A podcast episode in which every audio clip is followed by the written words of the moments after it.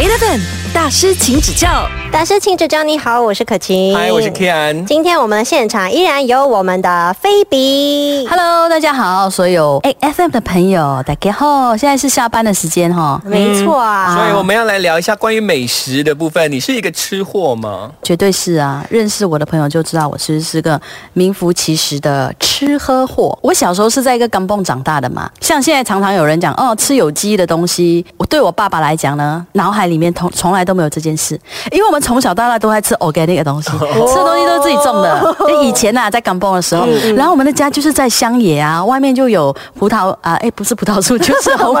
马来西亚有葡萄树啦。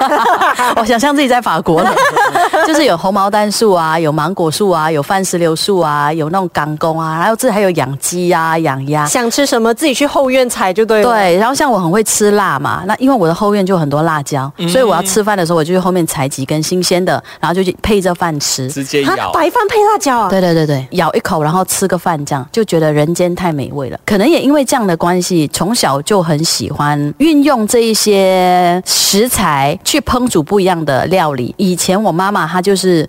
呃，像我的婆婆，只要在巴沙买到什么，放进冰箱，然后妈妈看哦，今天买了什么，她就想哦，我要煮什么，就是没有 recipe，嗯，然后也没有讲要到底怎么煮的，就随机的取材，或者是觉得哦，OK 好，那个哦后面的那个鸡生刚生的那个鸡蛋，OK 好了，我们就拿到鸡蛋来煮，所以就变成我从小就很喜欢天马行空的，也像妈妈这样子来去做很多菜。我在小学其实就很喜欢弄东弄西，虽然那时候有一些东西弄得很难吃，我觉得我家人给我很大的包容的力量，就是我常常会趁我妈妈在睡午觉的时候，然后就开始去准备晚餐。然后我妈醒来的时候，我说：“哎，我已经准备好了。”我家里的人呢，他们是吃饭的时候是很安静的，不会喧闹的，就是我们全家人是安安静吃饭。但是我只要看到我的公公那一道菜，他吃了一口，他不再吃，我就知道大概发生什么事情，或者他就会讲。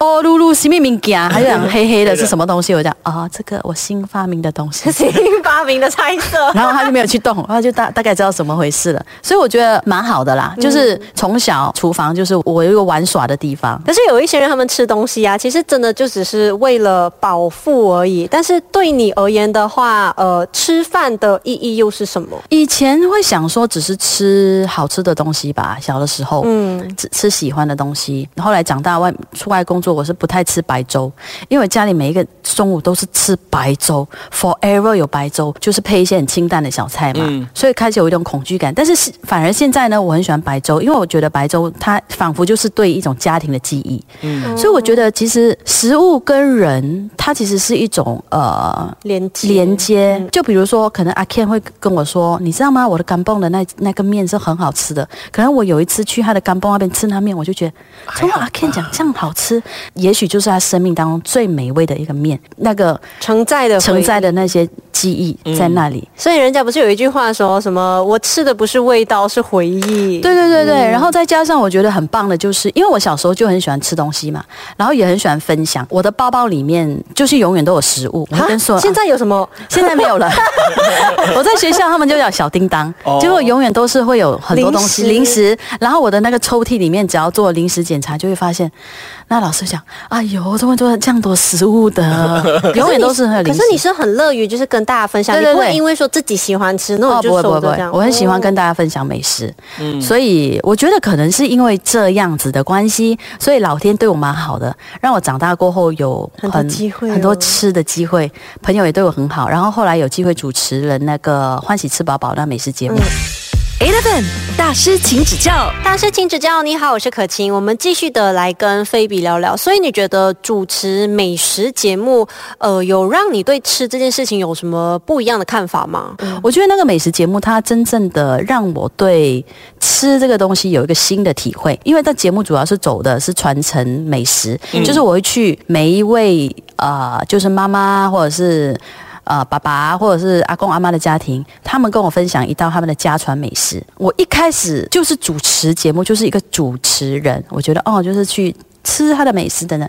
但是我后来主持到中期的时候呢，我是很感动，有一些家里的料理，今天没有人传承下去，它就断了。嗯，嗯，就或或者你会常常怀念说，哦，我的婆婆煮的那一道菜真的很好吃，但是没有人学起来，就没有了，那个记忆永远都在那里断层了。这个节目它也鼓励了我们重新去思考，我们家里承载着我们所有记忆的那些菜肴，我们是要把它给学起来。有一些嘉宾后来我也觉得蛮感动，像有有一位妈妈，她自己做身体检查，医生跟她说，哦，她有病，她觉得她自己快去世了，然后她想到说，她去世了过后，家里的小孩吃不到她的食物，她就每一天晚上流着泪，把这些 recipe 孩子喜欢的都写起来，写了两大本书。但后来他的病好了，这个就是爱啊！你看，他们也不懂要跟我们讲什么，他就说啊，你有吃饱吗？嗯我觉得单单就是吃饱，你有没有吃饱这个事情，对他们来讲就是最重要的一件事。所以有一些孩子会讲，这我每天都问同样的东西的。那个就是他们爱的语言呢、对他也不懂跟你聊什么，他也怕你嫌弃他，他就会说、你吃饱了吗？所以我觉得食物承载着人跟人之间的情感，家人对你的爱。我觉得一些习性其实也跟我们的人生是息息相关的，像。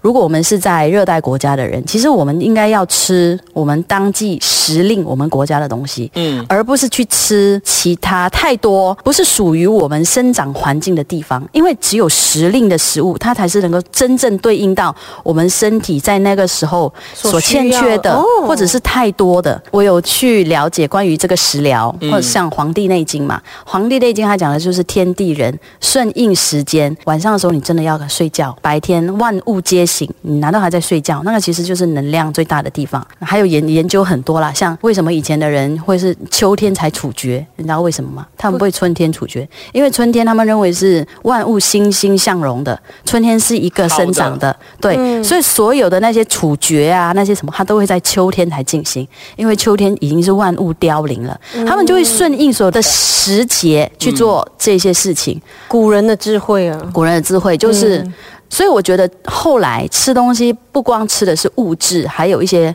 生长、收藏它的能量。呃，西方他们都会是算那个数字多单位，蛋白质多少，碳水化合物多少克多少克什么？嗯嗯但是 OK，他们就是说鸡肉的 protein 是最多的嘛，就是蛋白质最多。相较猪肉的话，啊，这吃鸡肉什么什么什么，那油油油没没那么多油脂分泌。但是当你这是对的，但是当你又深入的了解的话，其实呢，如果你的体身体是燥热型的。你也不太适合吃太多的鸡肉，特别是晚上，你会发现你也是睡不着觉，因为鸡肉性属它是比较热，嗯，然后猪肉它性属凉，嗯，对，所以为什么你看我们会讲，呃，西洋菜包猪骨啊，什么什么，它其实有时候也是达到了一种食疗的作用，所所以它是有调配的，两个食材是刚好是对对对对对，然后厉害，就从爱吃，然后变成对吃有这么深入的了解《黄帝内经》都学啦。没有啊，就是 就比如说你吃沙爹哈，你吃沙爹你一定要配，他一定会给你的那个啊花生酱，啊，除了花生酱，还有那个迪 mun 迪 mun，还有那个阿年嘛洋。葱，其实你一定要这样吃，它才可以化，因为烧烤嘛，他才可以做一个很好的综合跟解读。嗯，像你吃那个韩国烤肉，他也是会给你这样的一个小菜，对的，就是一个身体的总和啊。你看，如果我们要讲，我们是可以讲很多的，你们很难解。很厉害，学到太多了。呃，我们之后呢，我们就来聊一下关于旅游这件事情哦。Eleven 大师，请指教。欢迎继续守着 L F M 的大师，请指教。Hello，我是可晴。Hello，我是阿 Ken。今天要继续的跟我们的菲比来聊天。耶你们好，我是菲比，继续听到我的声音，希望你们不会感到厌烦。但如果你们喜欢的话，欢迎随时 call in 进来，然后啊、发表你的感言，那我应该就可以常常上来玩了。耶因为我很喜欢这里，就是它停车位很容易停，不用走很远。竟然是因为这个原因而且冷气很够大，而且我很喜欢你们的椅子，哎，哦，我们的是那个 gaming chair 很舒服的。对，就是有一种大师的感觉。Yeah 是你今天呢要来跟我们分享一下关于旅游这一件事情哦。真的是周游列国你，而且我看你之前好像还有呃，在一个书店那边有做一个瑞士旅游的分享，对不对？，对对对，我之前啊、就是瑞士旅游局曾经有邀请我到瑞士去，那一次的体验蛮特别的，就是你并不是跟旅行团哦。嗯嗯那时候我随行的就是有跟杂志的记者还有摄影，我们三个人自己去玩。它除了湖光山色很美，真的很像我们在看明信片之外，你到那边一定要坐他们的列车，然后他们有那种三百六十六十度全关的，然后有一些里面旋转的，还有一些复古的。而且那列车就是旁边都是雪山呢。对，都是美丽的景色。我很喜欢坐在里面，就是我可以写写东西，我可以听听歌，然后我甚至可以在里面写写歌。然后还有一个让我很难忘的经历是，我们本来就是要在 A 站下车，不小心就是下车的时候呢，我可能在那边犹豫很久。其中一位朋友下车了，然后我剩我跟另外一位记者朋友，我们两个人留在那个列车上，然后列车要继续行驶，我们就说没有关系，那我们就在下一站再下车再什么。但是没想到，因为那时候我确实是秋天，过了一个隧道，看到白雪纷飞，哇哦，哇！我当下快哭起来耶！是你第一次看雪，不是不是不是不不是第一次看雪，但但是是那个太壮观了。太那壮观，而且那个是我在瑞士，就是在意料之外的，因为之隧道之前它还是一个凉凉的秋意嘛。嗯那没有想到一过了一个隧道，它应该是到比较山上的，嗯它就满天的白雪。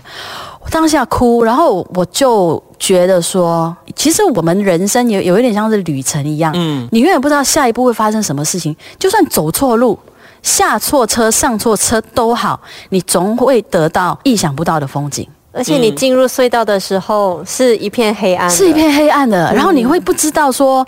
惨哦！等下下一站要多久？这个也就像我们人生一样，不要太执着于我今天走到了，我一定要走到第十步，我应应该用什么样的方法去走？因为生命永远有意想不到的惊喜在等着你，只要你愿意敞开你的心胸。但是也许有一些人不能，他们就是一定要遵照一二三四五。可是这样子的话，他突然间有一个插曲进来，他就觉得哎、不在我掌控之内，他就会开始焦虑跟慌张了。对对对，所以我觉得永远去接受生命给你的礼物吧。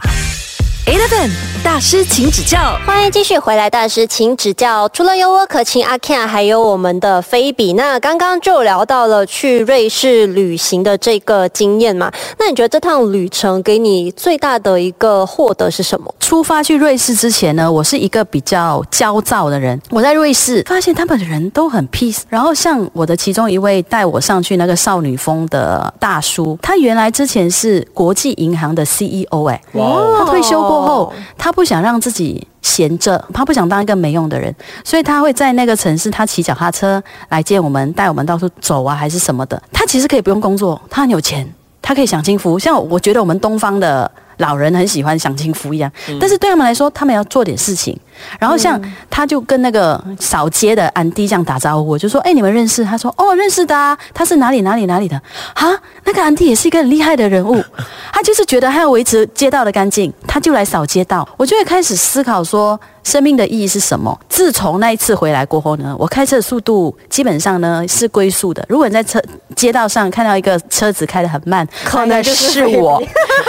然后我不太会去 hon，我通常会礼让了。像我的弟弟有时候讲：“姐，你为什么没有过去？”我讲：“给他过吧。”让他吧，我说，因为我们在路上，我们也希望人家能够让我们有时候一些比心啊对我说将心比心。如果有人遇我，我也遇到这样的事情，我也很感激那个人可以让路给我。对我就觉得这也是一个旅行的过后的一个警示吧。去旅行，你不要只是去一直拍照、吃东西，然后宣，跟你去好好的去思考，去看一下这个土地那里的人，那里的故事，那里的故事，嗯那些人情世故，总有值得我们学习的地方。好像像不丹，当他砍一棵树，他就要再种一种一棵树树。无论这个国家，他你看到的是好还是坏，我觉得都是一个提醒。嗯，嗯，我觉得旅行真的到最后，它不只是一个让你享受的事情而已，真的是可以让我们从中体验到很多人生哲理也好。嗯，对对对，就你还有什么国家是特别想去的吗？哦，就明年呢、会去差不多欧洲一个月，哇哦，哇，明年就是还有一个多月过后哦。差不多。然后这次会去冰岛，这哎，那你会去冰岛旁边的那个法罗群岛吗？阿 Ken 很想去的地方，真的我想去。那边很漂亮，那边是呃，以前它是冰岛的哥哥，就是从那边分分出来的一个地壳移动之后，你可以去找找，因为既然都去到那边了，不是要浪费。而且它就是那个群岛嘛，然后在岛上，其实它的那个居民好像很少很少很少，不到一百还是两百个人之间而已。嗯。然后他们最有名的就是沙金，就是受到很多人的争议的。但是他们其实背后有他们一定的一个故事啊，可以去那边看看，。一定要去看。哎，我们在主持节目开始聊起来 对，我，们开始聊旅行了。但是这几天也真的很开心啊！菲比可以来跟我们聊很多东西啊，聊人生啊，聊瑜伽，聊旅行。嗯，人生就是一场很棒的旅行，迈步向前吧。担心这担心那没有关系，你就走出第一步，你就知道怎么走。